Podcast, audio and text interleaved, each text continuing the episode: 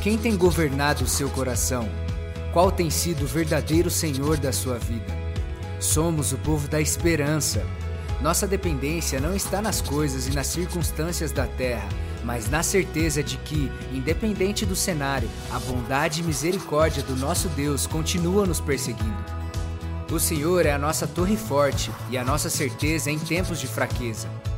Vamos seguir em nossa jornada até Pentecostes, aprendendo as lições do rico insensato, na terceira mensagem da série Lições de Jesus para hoje, nas parábolas de Lucas.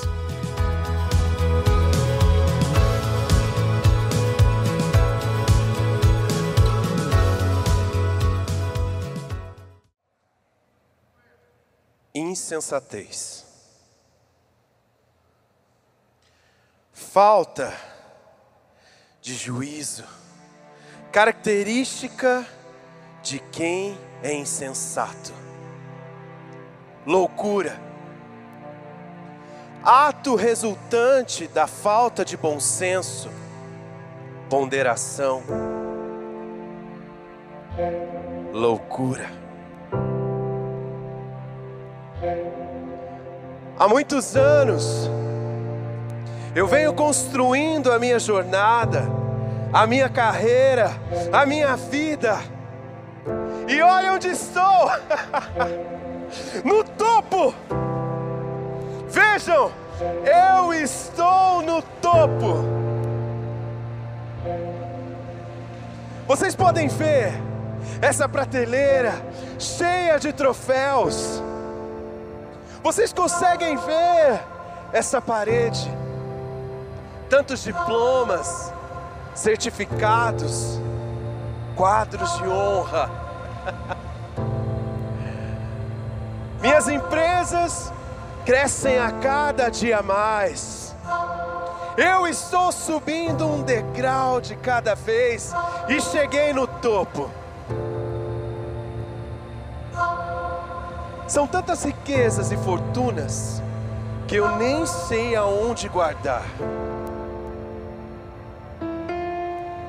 Mas é claro, por que, que eu não pensei nisso antes? Vou derrubar tudo e construir tudo novamente. Mais empresas maiores, depósitos maiores, com tanta segurança que ninguém vai poder tocar. E eu estarei ainda mais alto, ainda mais alto, no topo mais alto e quando eu estiver lá, eu vou poder me sentar, usufruir do trabalho das minhas mãos, comer e beber do melhor dessa terra, descansar. Ah, sentir o cheiro do sossego e da paz. Era o que eu achava, foi o que eu pensei, até que eu ouvi uma voz dizendo: insensato, louco, esta noite ainda pedirão a tua alma.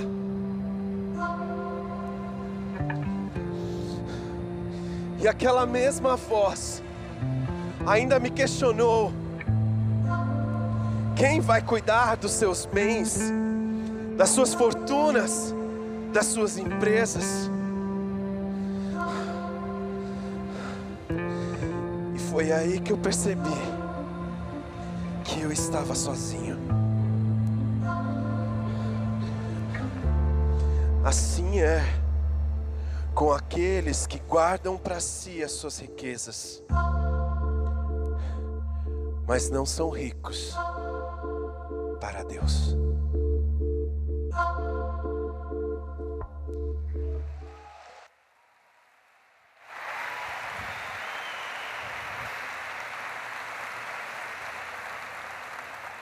Esse monólogo, ele tem o seu roteiro baseado em Lucas capítulo 12, versículos 13 a 21 uma das parábolas de Jesus onde nós temos muitos ensinamentos, temos vários princípios que nos ajudam bastante a entender quais são os planos de Deus para as nossas vidas.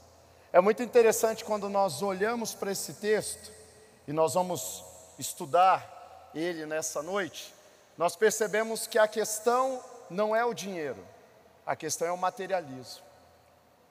A questão não é a riqueza em si, mas o local ou o lugar que essa riqueza ocupa no meu e no seu coração. Então é muito importante olharmos para essa parábola de Jesus e aprendermos lições importantes, e é o que nós queremos fazer essa noite. Nós estamos dentro de uma série chamada Lições de Jesus para hoje nas parábolas de Lucas. Então, temos visto algumas parábolas de Jesus. Na verdade, durante essa série, veremos seis parábolas de Jesus e lições que nós podemos aprender nessas parábolas. A, a palavra parábola, aliás, ela vem do grego parabolé, que significa pôr ao lado de, com o sentido de comparar, a fim de servir especificamente como ilustração de alguma verdade ou ensino. Jesus ele usou parábolas para ensinar, para poder mostrar princípios do reino de uma maneira acessível. É tão interessante a questão das parábolas que lá no Antigo Testamento já havia sido dito que Jesus ensinaria dessa forma. Salmo, 70, Salmo 78, versículos 2 e 3 diz o seguinte: olha só, em parábolas abrirei a minha boca, proferirei enigmas do passado, o que ouvimos e aprendemos, o que os nossos pais nos contaram. Então, lá em Salmo, nós já vemos uma palavra profética a respeito da maneira como Jesus ensinaria.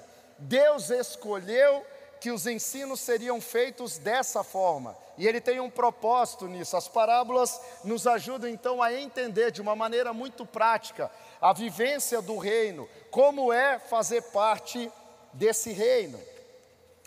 Uh, nós vimos durante essa série já duas mensagens: as lições do semeador, que está em Lucas capítulo 8, e no domingo passado, as lições do bom samaritano, que está em Lucas capítulo 10. Se você não pôde vir em nenhum desses dois domingos, ou em um deles, nós, essas mensagens estão disponíveis em nosso canal no YouTube, então vale muito a pena acessar o canal, assistir essas mensagens. Se você estava aqui, vale a pena assistir novamente é sempre um aprendizado quando separamos um tempo para ouvir a mensagem de Deus. Hoje, ah, as lições do rico insensato, e nas próximas três semanas, indo aí ah, para o final dessa série, as lições do grande banquete, as lições da ovelha e, da, e moeda perdidas e as lições das dez minas. Essas parábolas, essa série, essas seis mensagens são uma preparação também para o Pentecostes que acontecerá no último domingo dessa série, é, é a, a data do, do Pentecostes, data em que nós relembramos e celebramos a manifestação especial do Espírito Santo, o início da igreja local. Ah, então estamos nessa jornada com grande expectativa quanto ao que Deus fará no nosso meio. Então, vamos para a mensagem de hoje, as lições do rico insensato. Se você está com a sua Bíblia aí, seja ela digital ou impressa, deixe-a aberta em Lucas capítulo 12, uh, Lucas capítulo 12, a partir do versículo 13. Uh, ah, e nós vamos compartilhar alguns princípios em cima desse texto. Uh, no versículo 15 está escrito o seguinte: Então lhes disse: Cuidado, fiquem de sobreaviso contra todo tipo de ganância. A vida de um homem não consiste na quantidade dos seus bens. É interessante como Jesus ele é muito claro nos, nos seus ensinos. É interessante como Jesus sempre trouxe a, a, vivência do reino de uma maneira muito clara, muito assertiva, muito objetiva. A gente que complica o negócio. Quando nós olhamos aqui o texto e Jesus trazendo esse ensinamento, ele já antes de citar a parábola, antes de ensinar, ele já está falando: olha, cuidado com a ganância.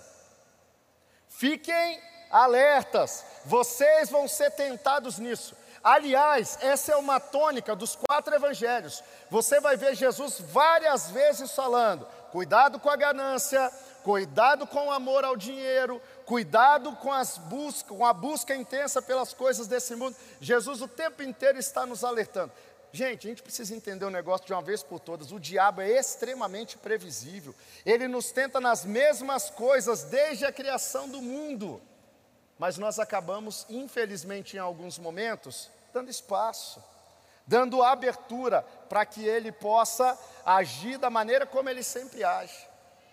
A minha oração nessa noite é que os seus olhos sejam abertos, que a sua mente seja aberta para entender o que Deus tem para a sua vida e que você possa buscar não o que o mundo oferece, mas o que Deus tem para você.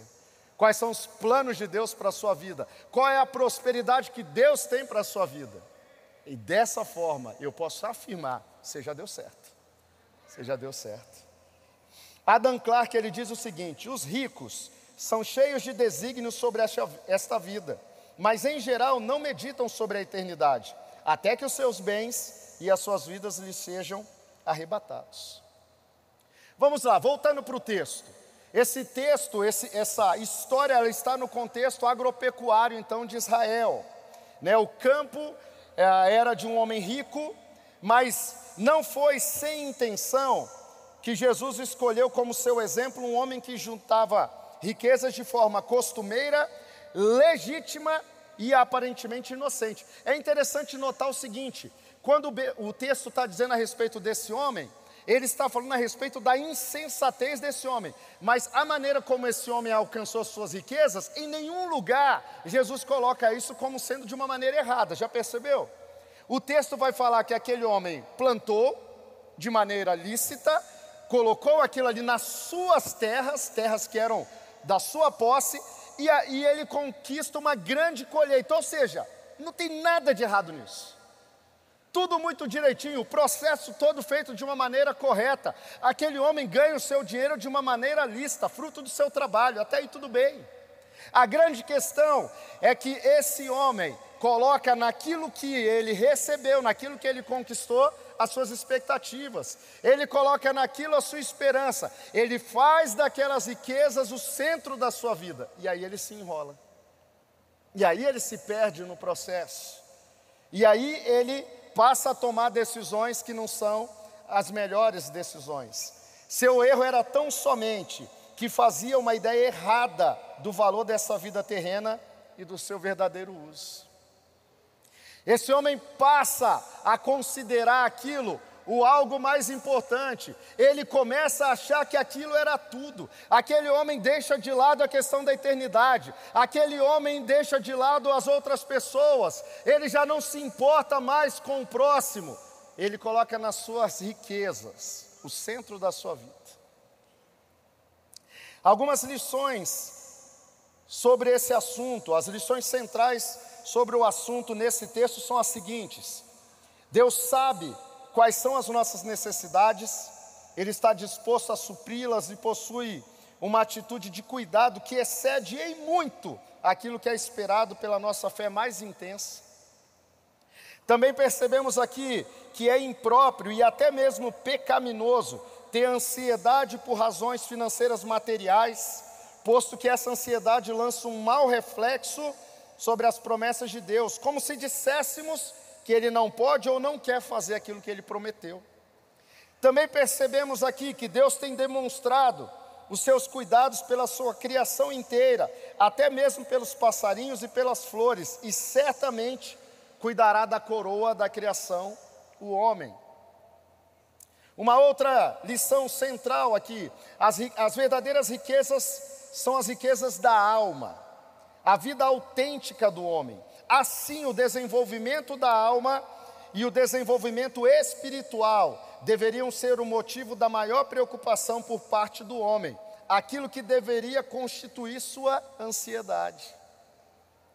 A ansiedade legítima, isto é, que visa as riquezas da alma, é a que agrada a Deus e automaticamente traz as suas bênçãos sobre as coisas materiais. Aqui está o cerne, o mais importante, aquilo que deveria ser a nossa principal busca. E em sentido profético, A vida que se caracteriza pelas riquezas autênticas produz a participação na glória futura do reino de Deus, que é vastamente mais rico. Então, todas essas lições, todas essas ideias são centrais nesse manifesto de Jesus contra o materialismo, uh, e, e são lições espirituais muito simples. Jesus traz isso de uma maneira muito simples e assertiva. O, a dificuldade, o problema, a parte difícil aqui, é viver. Nenhum de nós, ouvindo isso daqui, diz: não, isso aí que Jesus falou não tem nada a ver. Não, isso daí é, é fora do esquema. Um de nós tem dificuldade de aceitar. A grande questão é se decidimos viver isso ou não. São as decisões que nós tomamos a partir disso, que é a parte complicada.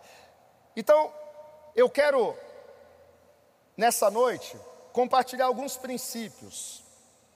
Como nós podemos lidar de maneira saudável com as riquezas desse mundo. São quatro princípios Vamos ver esses princípios juntos. Primeiro princípio, para lidar saudavelmente com as riquezas deste mundo, primeiro princípio é ressignifique sua relação com o sucesso financeiro.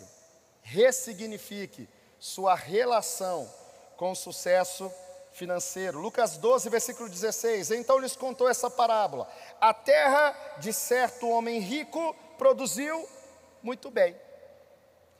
Não tem problema nenhum aqui. Mas esse homem precisava ressignificar sua relação com o sucesso financeiro. Foi aqui que ele se perdeu no processo. Eu lembro de uma propaganda, alguns aqui, eu não vou dizer os mais antigos, tá? O pessoal, ok. Vai, talvez lembre dessa propaganda? Eu lembro, ok. É, dois rapazes subindo uma montanha, eu acho que era uma propaganda do Estadão, não lembro direito de, de, do que, que era, mas, mas a ideia era muito boa. Eles subiam uma montanha e era uma escalada complicada, e quando eles chegavam lá em cima, né, depois daquela trabalheira toda, estavam os dois lá em cima e eles olhando aquela paisagem, todo empolgado, né? É, é legal que eles chegam lá em cima, um dá um grito, ah, cheguei! Aí eles ficam olhando lá aquela paisagem, aí passa um tempinho, um olha para o outro e falou, beleza, vamos descer? é exatamente assim a questão da riqueza, gente. Se você acha que a riqueza vai resolver suas necessidades emocionais, seu vazio interior, suas necessidades espirituais, eu preciso te dar uma notícia: não vai resolver. Você vai chegar no topo da montanha, você vai olhar para a paisagem vai dar um grito e depois vai ficar. E agora? O que mais? O que que vem a partir daqui? Provérbios 8, 18 e 19 diz o seguinte: Comigo estão riquezas e honra, prosperidade e justiça duradouras. Meu fruto é melhor do que o ouro, do que o ouro puro. O que ofereço é superior à prata escolhida. Deus está trazendo uma perspectiva muito interessante aqui no texto de Provérbios. Nós precisamos entender isso. Pastor Carlito ele tem dito constantemente: o dinheiro é um ótimo servo, mas é um péssimo senhor. O dinheiro bem usado, ele pode ajudar bastante. Agora, quando o dinheiro manda, o negócio fica extremamente complicado. Dinheiro é um ótimo servo, mas um péssimo senhor. Então, existe um processo de Deus acontecendo na sua vida, para que você esteja preparado para receber o nível de prosperidade que Deus tem para você. Se submeta a esse processo. Ressignifique a questão das riquezas, do sucesso financeiro, senão você vai ter grandes dificuldades. Gente, é interessante. Repara pessoas que saíram do nada para um sucesso financeiro muito rápido, normalmente elas têm grande dificuldade de lidar com isso. Não passaram por um processo, não foram preparadas para isso. Na hora que o dinheiro vem, e aliás, fica aqui uma lição: o dinheiro, ele não gera coisas na nossa vida, ele expõe o que já está no nosso coração. Ah, Quando a pessoa ganhou dinheiro, ela ficou assim, não, ela já era assim, o dinheiro só expôs. Só trouxe à tona o que estava guardado já lá no coração, o que já era uma realidade. Muita gente confundindo o seu valor pessoal com aquilo que tem. Você não é o que você tem. Você é um filho, uma filha amada de Deus. Essa é a sua identidade. O dinheiro que você tem não é quem você é, sua identidade não está nisso. Jesus, ele em nenhum momento demoniza o dinheiro ou a abundância dele. Agora, fica muito claro na palavra de Deus o tempo todo que dinheiro e autoestima não são sinônimos. Não é porque a pessoa tem algo que a autoestima dela é bem resolvida. Não, não tem nada a ver uma coisa com a outra. A grande questão aqui é o nível de satisfação que nós temos em Jesus. Aliás, é uma pergunta importante para você nessa noite. Você é realmente satisfeito em Jesus? O erro desse homem é que ele fazia a ideia errada do valor desta vida terrena, do seu verdadeiro uso. Era por conta da bênção de Deus que ele havia enriquecido, o que poderia ter sido uma bênção autêntica, se ele tivesse sabido usá-la. Deixa eu falar um negócio para vocês. Eu tenho isso muito forte no meu coração. Talvez você ainda não tenha chegado num nível maior de prosperidade na sua vida, porque você ainda não está preparado para isso. Deus ele é um pai tão amoroso que ele sabe que se ele te der o que você está pedindo, sem o preparo necessário para isso, você quebra. Você não dá conta. Precisa estar com o coração alinhado com a vontade de Deus, conectado. Segundo, para lidar saudavelmente com as riquezas deste mundo, use seus recursos para servir e transformar realidades. Dê destino para os seus recursos. Que os seus recursos sejam usados para abençoar. Que os seus recursos sejam usados para transformar realidades. Olha o que, que o texto diz. Ele pensou consigo mesmo: o que vou fazer? Não tenho onde armazenar minha colheita. Então disse: Já sei o que eu vou fazer. Vou derrubar os meus celeiros e construir outros ainda maiores e ali guardarei toda a minha safra e todos os meus bens. Você não vê o próximo aparecendo nessa conversa em nenhum momento. Você não vê abençoar pessoas aparecendo em nenhum momento aqui. É tudo eu, para mim, vou reter, vou guardar. 2 Coríntios 8, 9 diz o seguinte: Vocês conheceram a graça do nosso Senhor Jesus Cristo, que sendo rico, se fez pobre por amor de vocês, para que por meio da sua pobreza vocês se tornassem ricos.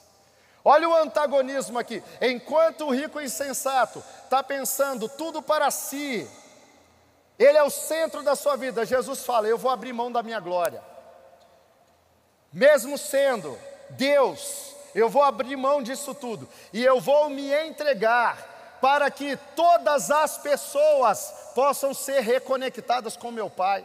Eu vou abrir mão da minha riqueza, eu vou me fazer pobre, para que os filhos, a criação de Deus, possa ser restaurada e os filhos possam se tornar ricos. É outro paradigma, é outra maneira de pensar, é o padrão do reino, é o padrão que Deus trouxe para mim e para você. Pastor Carlita ele diz o seguinte: a menos que você compreenda que já tem o que precisa, nunca poderá desenvolver uma vida doadora. Doadora. Se é, só é possível fazer parte da dinâmica de uma vida satisfeita em Deus, quando você entender que é um devedor, tanto de Deus quanto das pessoas. Tenha sua satisfação plena em Jesus. Acorde todos os dias recitando o Salmo 23, versículo 1. O Senhor é o meu pastor e eu não tenho falta de nada. Você já começa seu dia na abundância. Você abre os seus olhos e já pensa: sabe o que, que falta para o meu dia ser fantástico? Nada, já foi liberado.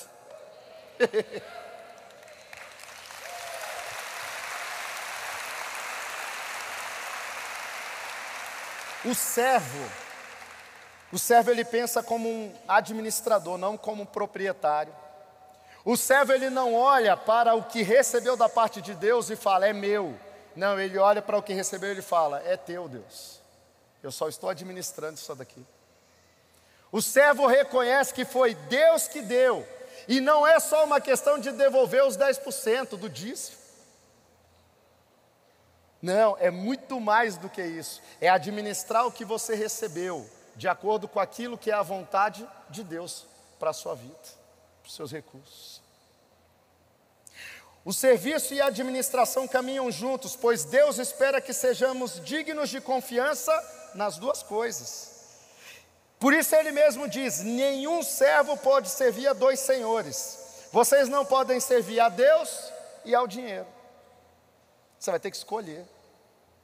Ou você vai viver servindo ao dinheiro, ou você vai viver servindo a Deus. E olha, o dinheiro é o dinheiro que tem o maior potencial para substituir Deus em nossas vidas, viu? Tome cuidado. O materialismo é responsável por desviar as pessoas do serviço de Deus mais do que qualquer outra coisa.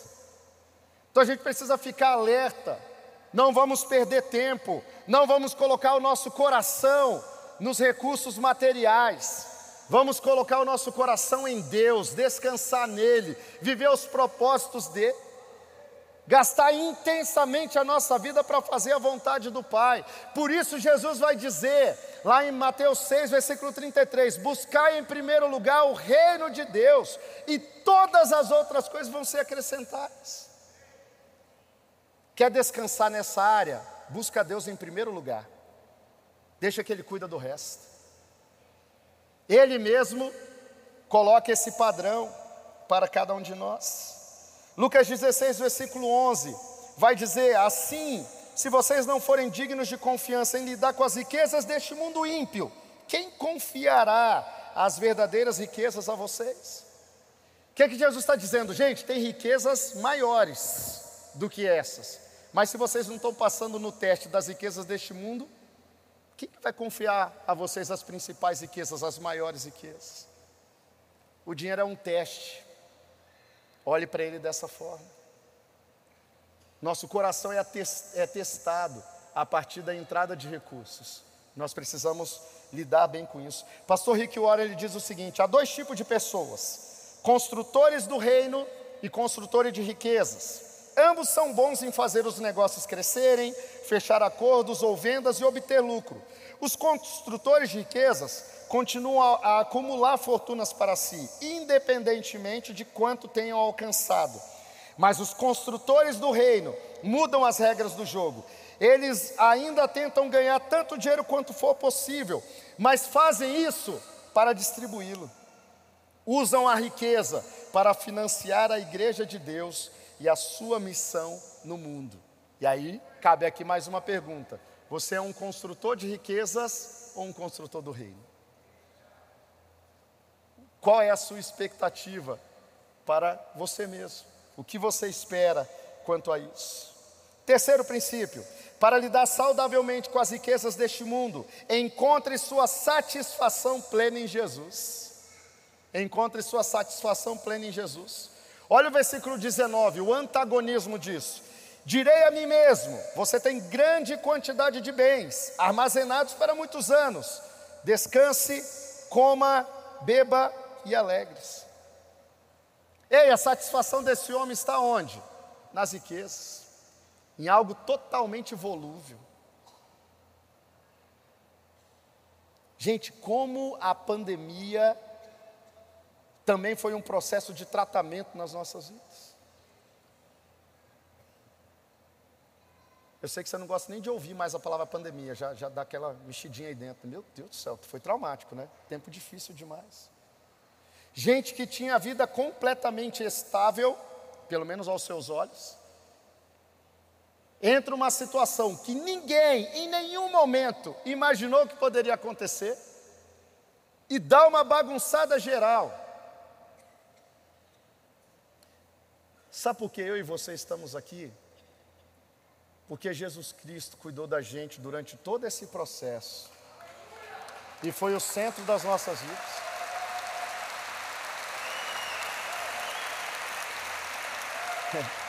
A gente não daria conta sem Jesus, não, gente.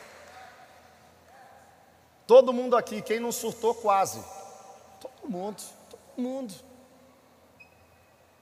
Tínhamos planos, tínhamos projetos, estávamos caminhando para realizar algumas coisas. Daqui a pouco vem um troço muito doido e muda tudo. Agora, uma lição central de todo esse período, se você não entendeu de uma vez por todas, tem uma repescagem aqui para você hoje, nesse domingo. Sua satisfação plena é Jesus Cristo e mais nada.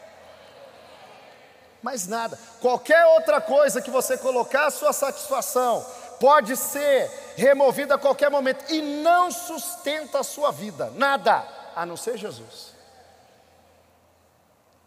1 Timóteo 6, versículos 6 a 10, Paulo escrevendo, e o detalhe aqui, tá? Enquanto eu leio esse texto aqui, você ouve dessa forma: Paulo está escrevendo para cristãos.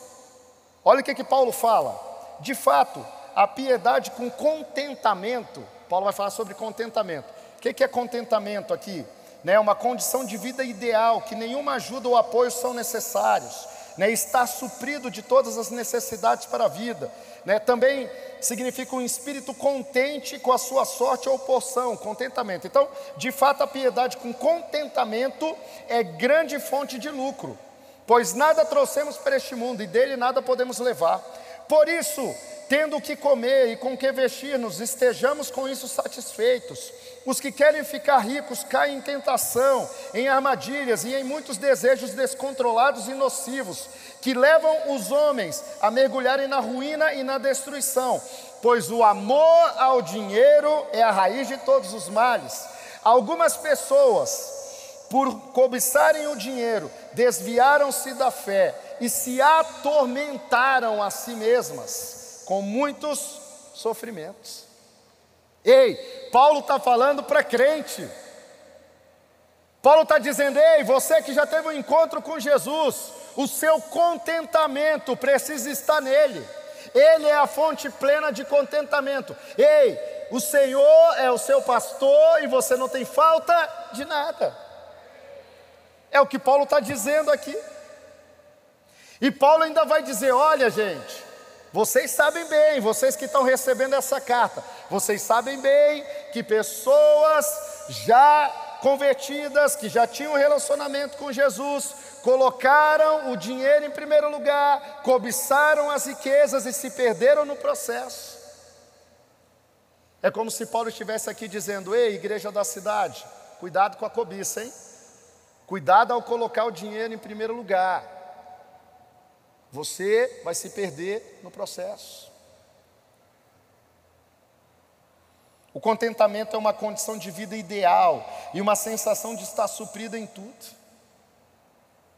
Quando nós encontramos a satisfação plena em Jesus, nós reconhecemos Jesus, nós não merecemos nada, o Senhor nos deu tudo.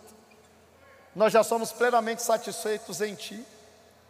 O que o Senhor nos der, nós recebemos com satisfação e com alegria no coração mas a gente tem uma atitude positiva, uma atitude de descanso em Jesus. Russell Shedd, ele disse o seguinte: ele escreveu: Para acumular riquezas verdadeiras e imperdíveis, deve-se investir no céu. Em lugar do desperdício que destrói os valores neste mundo, a verdadeira riqueza aguarda todos os que investiram no banco do céu. Os juros, rendimento, são muito altos e os valores eternos. Ninguém pode imaginar-se triste um dia na presença de Deus por ter investido em seu reino. Certamente o contrário ocorrerá. Muitos lastimarão os parcos investimentos no céu. Quando Deus nos dá mais do que precisamos, certamente está nos testando. Onde estará o seu coração? Desperdiçaremos esses valores em casas de praia, roupas de grife, carros do ano, quando eles poderiam render juros que nos alegrarão para sempre. Uau! O seu chat aqui ele traz uma provocação muito importante. O que nós estamos fazendo com aquilo que Deus tem nos dado? Eu lembro, primeiro semestre do ano passado, um dos meus filhos tinha um, um, um recurso guardado presentes que ele tinha recebido. E aí a gente recebeu aqui o grupo de ucranianos quando eles chegaram. E aí ele me puxou de lado, puxou a Gil e falou bem assim: pai, mãe, sabe aquele dinheiro que eu tenho? Pega aquele dinheiro e dá metade para a cidade social e metade para os ucranianos. Aí, passado um tempo, a gente estava dando um presente para o outro filho. Aí o outro filho me puxa de lado e fala bem assim: Ô pai, ele usou o dinheiro dele todo para abençoar, né? Faz o seguinte: pega o dinheiro que eu tenho guardado no banco e compra um tênis para ele. Abençoa a vida dele. Gente, chorei, chorei. Mas aí o Espírito Santo veio trazendo, o filho, eu estou trazendo valores do reino profundos aqui para os seus filhos nesse momento. Eu estou trazendo percepções espirituais que vão ser importantes para a vida deles para sempre. A generosidade, o abençoar. Gente, a gente não abençoa para receber algo em troca, mas recebe. Recebe. Você nunca vai dar algo para Deus ou vai abençoar outras pessoas e a história vai terminar aí. Sempre vai ter testemunho para contar. Sempre vai acontecer alguma coisa, porque é a essência de Deus. Deus ele é assim. Não é uma questão de que a gente faz para isso. Nós fazemos porque Deus nos ensina a fazermos. Mas Deus ele é tão amoroso que ele nos abençoa ainda mais. Quarto e último princípio: para lidar saudavelmente com as riquezas deste mundo, faça escolhas financeiras que terão impactos eternos. Faça escolhas financeiras que terão impactos eternos. Lucas 12, 21, 20 e 21. Ah, Contudo, Deus lhe disse: insensato, essa mesma noite a sua vida lhe será exigida. Quem ficará com o que você preparou? Assim acontece com quem guarda para si riquezas, mas não é rico para com Deus. No nome de Jesus, que você nunca ouça essa palavra direcionada à sua vida. Que você tenha um coração totalmente conectado com Deus e que você, até o último suspiro da sua vida, faça escolhas financeiras que terão impactos eternos e não somente terrenos. Que você olhe para o que Deus tem te dado e fale: Deus, o que, que o Senhor quer que eu faça com isso? Deus, qual é o destino desse recurso? É para abençoar, Deus? É para ofertar? É para fazer o quê? O que, que o Senhor tem, Pai, para isso? Tem um provérbio popular que é o seguinte: o que guardei, perdi, o que gastei, eu tive, o que doei, eu tenho. A Bíblia diz, e nós ouvimos isso no momento de dízimos e ofertas aqui hoje: a maior prazer, a maior alegria em dar do que receber. Na hora que você entende esse princípio, ou melhor, na hora que você passa a viver, gente, é uma vida fantástica. Coisa mais legal que tem é você dar, cara. É uma experiência que seu coração ele transborda de gratidão, de alegria, porque você reconhece ali, Deus, eu sei que eu, eu pude dar, não porque eu sou bom demais ou qualquer. Não, não tem nada a ver com isso, Deus. Eu reconheço que é a Sua bondade na minha vida que tem transbordado dessa forma. Gente, é um estilo de vida fantástico. Se você ainda não entrou nesse estilo de vida, tome a decisão de viver dessa forma ainda hoje. É fantástico. Olha só, você pode dar sem amor, mas você não pode amar sem doar. A doação é uma expressão de amor. Olha que interessante, na Bíblia o verbo, o verbo crer aparece 270 vezes. Deus deseja que você creia, então creia. O verbo orar é usado 371 vezes. Deus deseja que você ore, então ore. O verbo amar é usado 714 vezes. Deus deseja uh, que você ame, então ame. Agora olha só, o verbo dar é usado 2.162 vezes. O grande doador deseja que você tenha uma vida de doação. Mateus 25, versículo 21 diz: Muito bem, servo bom e fiel, você foi fiel no pouco, eu o porei sobre o muito. Venha e participe da alegria do seu Senhor. Como eu falei para você, o dinheiro é um teste. Deus tem riquezas muito maiores para você. Seja fiel no pouco, Deus vai te colocar no muito. Deus vai te fazer prosperar em todas as áreas da sua vida. C.S. Lewis disse: existem apenas dois tipos de pessoas: as que dizem a Deus, Deus, seja feita a tua vontade, e aquelas a quem Deus diz, ok, então que seja feita a sua vontade. Quem é você?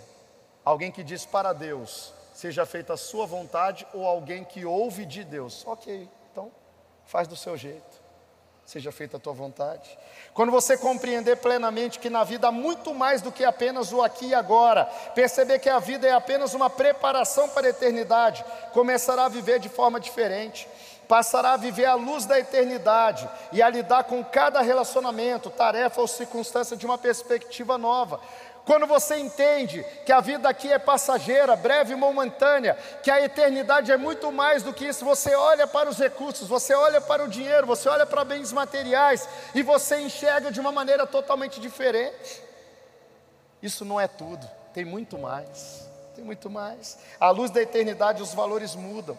Paulo, inclusive, ele diz: Para mim, o que era lucro, passei a considerar perda por causa de Cristo. Paulo entendeu esse princípio. Robert Morris ele diz o seguinte: os bons mordomos gastam com sabedoria, economizam com diligência e dão com generosidade. O diabo ele quer adoecer nossa relação com o dinheiro, porque ele sabe que o dinheiro nas mãos certas e com as motivações certas transformam circunstâncias. Charles Bowles, num livro fantástico, que ele fala sobre recursos, ele diz o seguinte: o pai não poupará nenhum custo para garantir que seremos maduros e belos para o seu filho.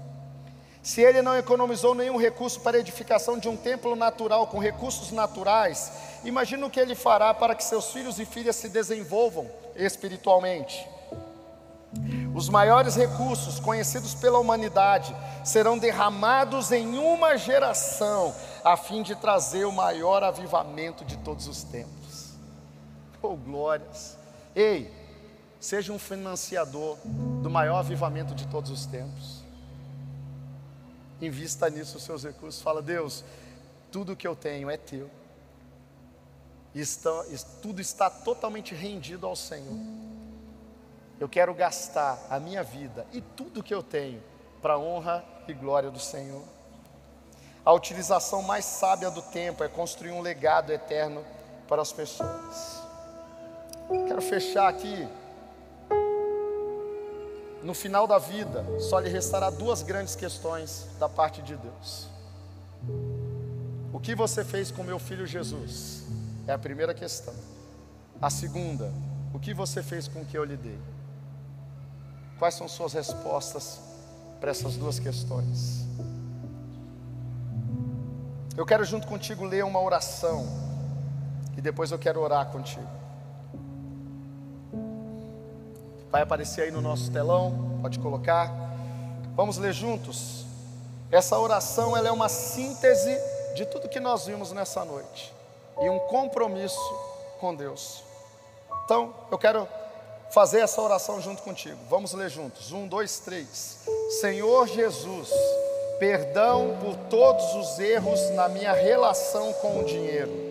Hoje encontrei minha satisfação em Ti, que nada possa roubar o meu coração de Ti.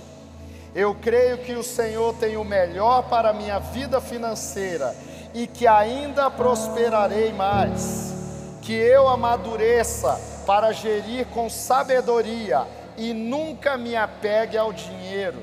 Conceda-me um coração generoso e que eu nunca me orgulhe das conquistas financeiras. Ajuda-me a investir na expansão do teu reino e a construir um legado duradouro.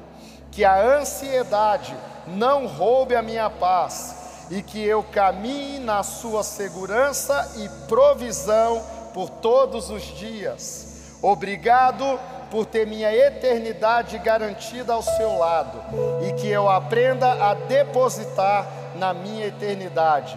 Oro assim, em nome de Jesus. Amém. Aleluias. Aleluias. Que assim seja até o último instante da sua vida. Que a sua vida e tudo que você tem seja para a manifestação da glória de Deus. Eu quero que você ore agora, aí, de maneira pessoal. Que decisões você toma a partir do que você recebeu da parte de Deus nessa noite? O que você vai fazer com isso tudo?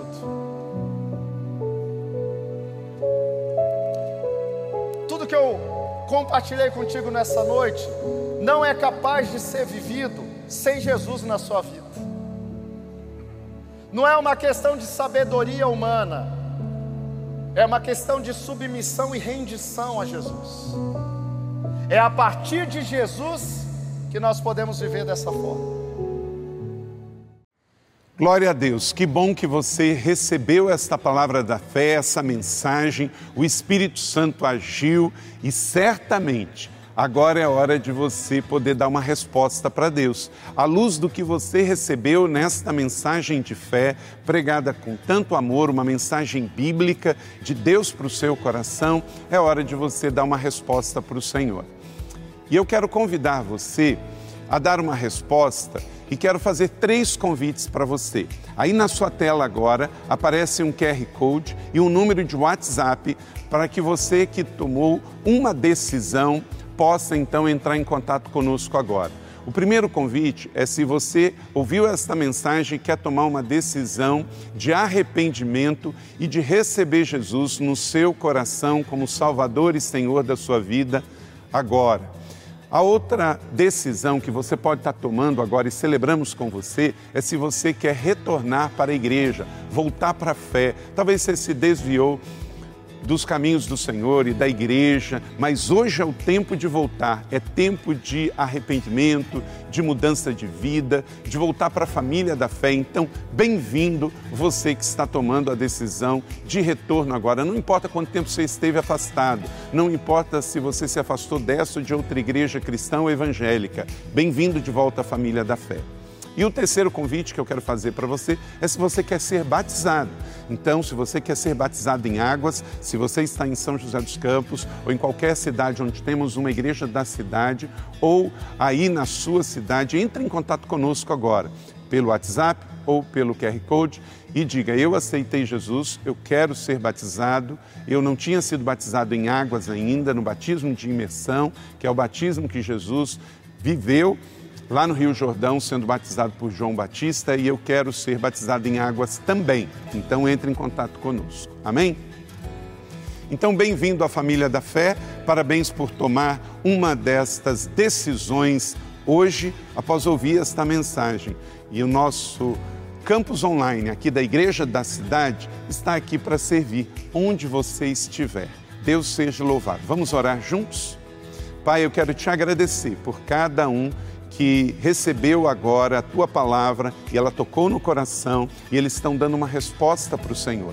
Eu abençoo cada um dos que nos acompanharam agora nesta transmissão. Que o Senhor abençoe as suas vidas, os que tomaram a decisão de te aceitar, de voltar para a igreja ou se batizar, nós assim os recebemos e os abençoamos em nome de Jesus. Amém. Obrigado por estar conosco. Se você tem qualquer outra dúvida também, aí no chat ou nas nossas mídias sociais ou no WhatsApp, mande para nós e nós vamos entrar em contato com você. Somos a Igreja da Cidade, uma família para pertencer. E aqui no Campus Online, uma família para pertencer onde você estiver. E seja bem-vindo também às nossas celebrações presenciais. Você pode ver aí no vídeo também os horários e os dias que temos celebrações. Bem-vindo, Deus te abençoe e até a próxima.